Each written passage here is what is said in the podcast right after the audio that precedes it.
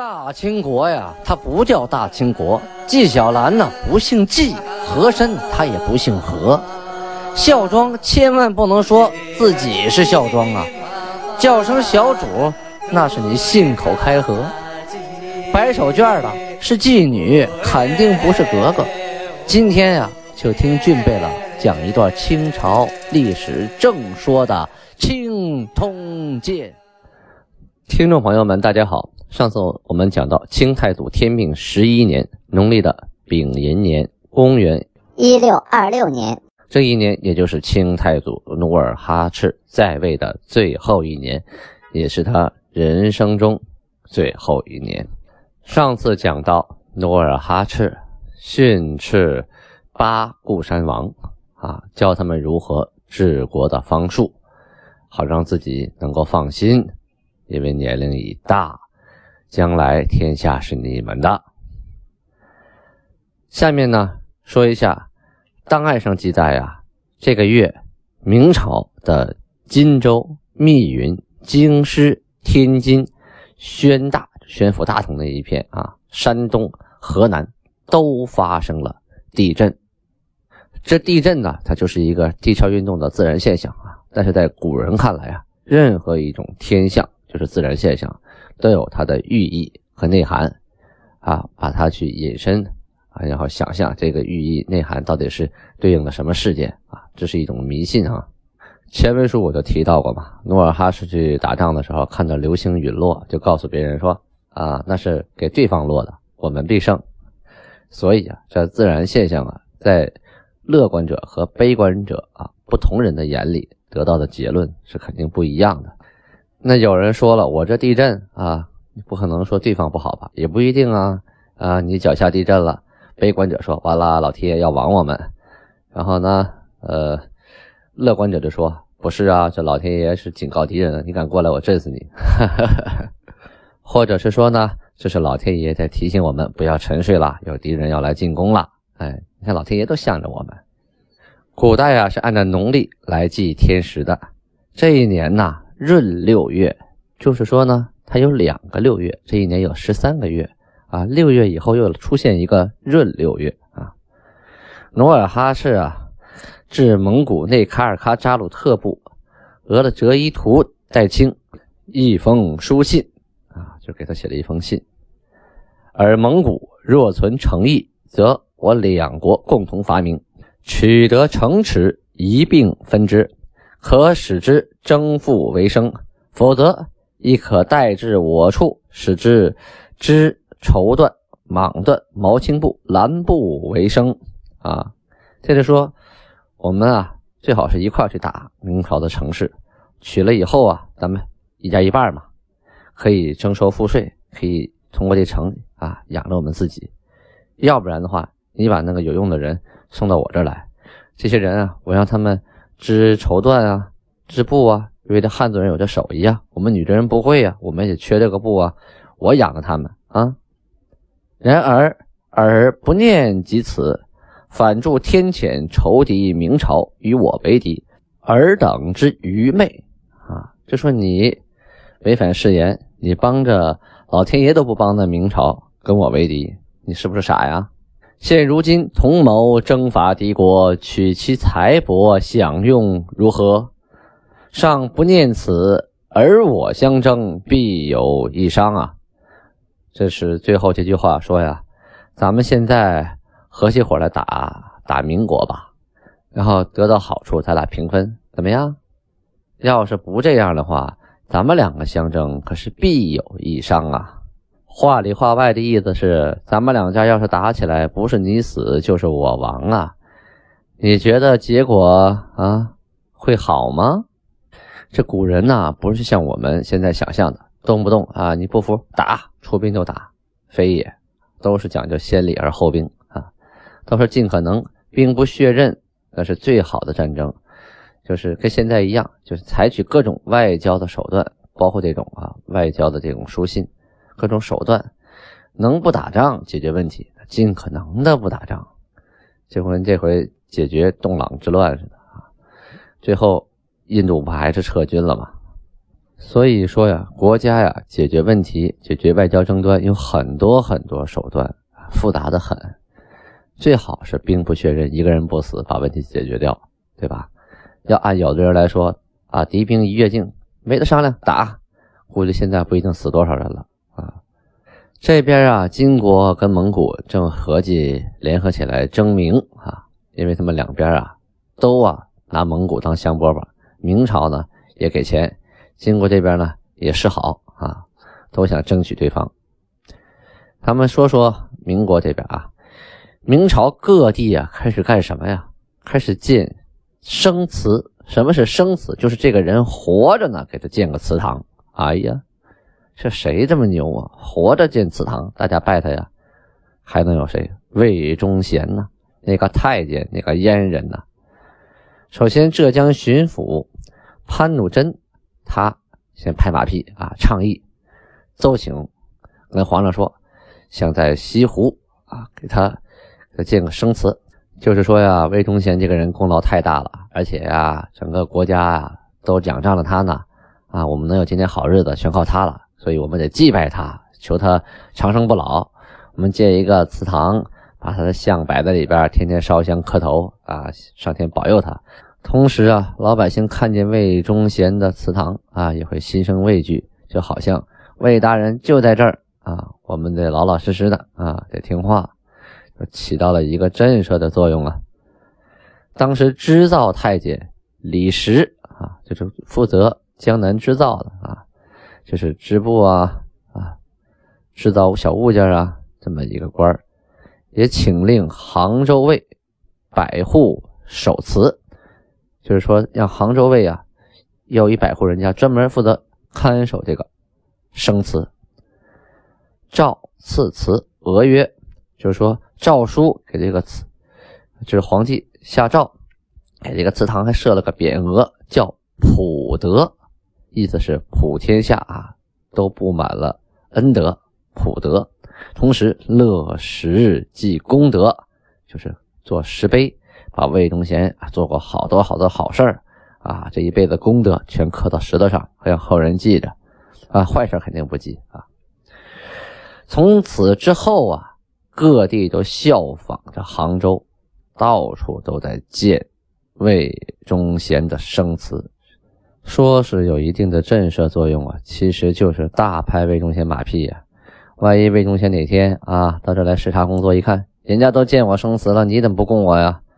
啊，给你穿个小鞋，不就惨了吗？档案上还记载呀，这一年夏天呢，明朝京师地区发了大水，江北。和山东地区啊闹了旱黄，什么是旱黄啊？就是干旱伴随着蝗虫，就是蝗灾呀。蝗虫那个东西就是蚂蚱啊，太可怕了。你种好的粮食，那个蝗虫一来了以后啊，一过像一片乌云一样。蝗虫过去之后，你这个植物啊，所有的粮食就剩杆儿了，叶都没了，别说别说果实了啊。所以呀。这个一闹就变成了颗粒无收啊，本身就旱，旱完了呢，生长的就不好，种子呢就不饱满，有的地方甚至都不结种子，刚长点叶结果蝗虫再一来，就什么都不生了。那这一年，山东和江北的老百姓就惨了，吃什么呀？家里没有余粮的，就只能四处逃荒要饭了。按理说，这个时候当地政府就该拿出啊仓库的粮食，或者是买其他地方粮食来赈灾啊，煮粥，别让老百姓饿死。别忘了，这粮食需要钱买，这些钱呢需要从库里出，库里的钱都被皇帝搜刮走了，修宫殿去打仗了。您就想吧，这些吃不上饭的灾民，哎呀，命运令人堪忧啊！转回头来说说金国啊。到了八月初三日，农历的这个时候啊，就是面临着要收割了啊，秋天金秋季节，金国的猪贝勒就是这八个贝勒啊，规定说客。哎，这回你看了档案上反映出来，不是努尔哈赤规定说客，是猪贝勒啊，这各个贝勒，说明这个时候努尔哈赤已经放权了，让他们来啊学习呃管理经营这个国家。定的税课是人、马、牛、骡、驴、羊、山羊等七项啊，一两税一钱。就是说呢，你在购买奴隶和人、马、骡、驴、牛、羊、山羊这几项的时候，你花了五两银子，那就一两交出一钱的税，那五两就是五钱的税。这个税呢，分三份官官方啊，就是国家取两份卖者之牛鹿鹅针和张经袋子，就是这个卖东西的人、收钱的人，他属于哪个牛鹿的啊？这个牛鹿里的官啊，张经袋子、鹅针，这些人取一份啊，拿去分。若汉人所属之人卖之，说这个人他不是泥路里的啊，他不是牛路里的，他卖了这东西，那这个这一份呢，由游击千总啊取了分，这就相当于。咱们现在的地税啊，那两份是国税，这这一份是地税。这七项之外，其他的东西，你不管卖什么，你是卖白菜，你卖黄瓜，还是卖什么什么任何东西，只要允许卖的啊，一律免税。咱们啊，上文书说努尔哈赤感觉自己身体呀不太好了，年龄也大了，又生病，加上宁远之战呢，对他自身的打击也是非常之大。啊，所以他感觉，哎呀，自己不行了，赶紧的就让几个贝勒啊把国家管起来，自己呢就去清河的温泉去养病。农历的十一月初一啊，养病的努尔哈赤，他就想啊，怎么能让我的病快点好呢？哎呀，这个时候他想到一个办法啊，他让。阿敏啊，就他的儿子阿敏写一封寄书，寄谁呢？寄他的父亲啊，寄塔克氏。这塔克氏在努尔哈赤二十五岁的时候，就跟努尔哈赤的爷爷啊觉昌安在古列山寨死于明朝的兵火。但是呢，他思念自己的父亲啊，觉得呢，父亲在天有灵。就是满族人啊，就女真人一直认为啊，祖先是不会消失的，一直会在天空上看着我们子孙的啊，所以啊，他让阿敏写一封祭书啊，是代替他写的啊，代替他写的，上面这样说：父，这个父啊是努尔哈赤称啊称塔克氏啊，儿子汗患疾，就是说你的儿子汗啊得病了。因设父像以祭，就是把你的画像啊挂起来，我们来祭祀。启佑儿病速愈，就让你来保佑我的病快点好。凡事皆蒙扶助。哎呀，这不管什么事儿啊，您在上天上多多帮助我们，多多启示我们，多多保佑我们。而痊愈后，将于每月初一祭祀扶梯。就说，呃，儿子，我要是病好了，今后的每月农历初一，我都啊祭祀祖先，一次不落。倘若不愈，我亦无可奈何。就是说，要是病没好，我也没有什么办法了。其他先祖均家供奉，一并祈祷保佑，以求及早痊愈。就是说，除了他父亲之外，其他的啊先祖们，努尔哈赤也进行了供奉和祭祀，就是为了保佑他的病啊早点好。但是啊，过了一天啊，努尔哈赤感觉这身体呀有点不行了，于是决定啊返回盛京城啊，不在这温泉养了，没用。在八月十三日的时候啊，乘舟坐船。顺太子河而下，啊，到了爱基铺，就是今天沈阳市于洪区的哀金乡，距离沈阳城四十里的时候，突然就死在了船上。一代枭雄巨星陨落呀，在位十一年，寿六十有八。那天晚上夜里啊，初更，到达沈阳，进了宫中，那就是抬进去的了。诸贝勒大臣是嚎啕大哭啊，悲痛欲绝。从皇宫里啊，就现在的沈阳故宫传出来的哭声不断呢。